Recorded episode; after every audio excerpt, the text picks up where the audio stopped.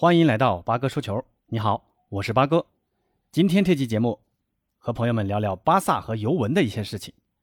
连续两场五零表现，格列兹曼到底怎么了？两轮意甲之后，罗马双雄和米兰双雄并列第一，而尤文却掉队了。老妇人会重蹈上赛季的覆辙吗？而国米又能否开启卫冕之路呢？咱们先聊聊巴萨的格列兹曼。之前大家都说梅西的存在。压缩了格列兹曼的发挥空间。那新赛季梅西离开了，大家自然把目光投向了格列兹曼，希望格子能像在马竞那样带领巴萨往前冲。可事与愿违，连续两轮的低迷表现，而且几乎所有进攻数据都是零。那到底是格列兹曼能力不行，还是巴萨战术的问题？那八哥抛砖引玉，给出下面这个观点供大家参考：格列兹曼呢，不管是在马竞，还是在法国队，都是一个很好的团队球员，拉扯跑动非常积极，也具备最后一击的能力。不过马竞之前一直是以防守反击战术为主，格列兹曼在这样的战术熏陶下，形成了以快速突破制造机会的战术特点。另外，通过后场长传打身后，或者利用对方后防空虚以多打少，也是常见的画面。这就意味着格子是个战术性球员。西蒙尼也深知这一点。所有战术都会围绕这样的球员去布置，不管是之前的科斯塔，后来的格列兹曼，如今的苏亚雷斯，都是如此。那格子到了巴萨后，巴萨是一支以进攻为主的球队，需要前场球员主动控制皮球，不管是短传配合还是下底传中，对于前锋脚下技术和配合意识都有很高的要求。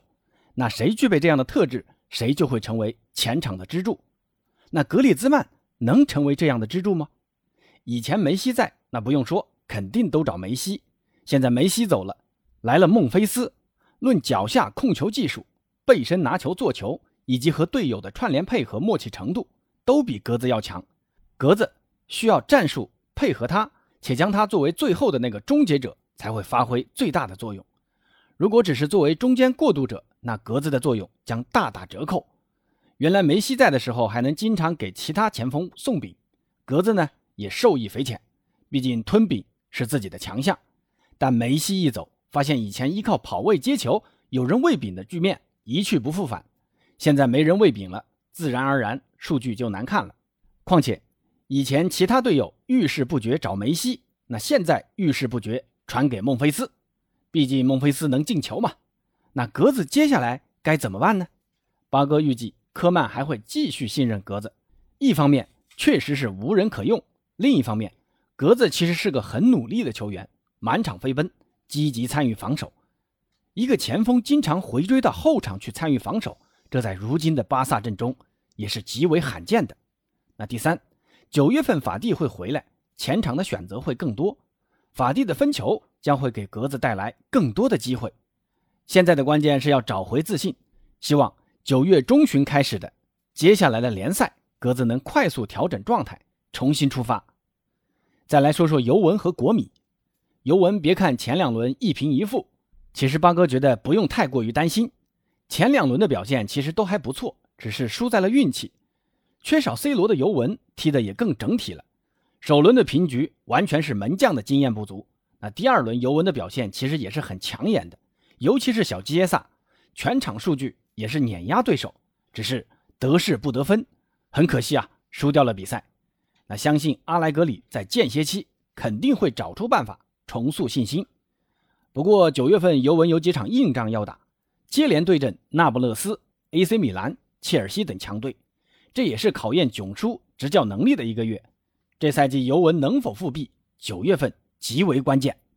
而卫冕冠军国米本赛季换了主帅，还有。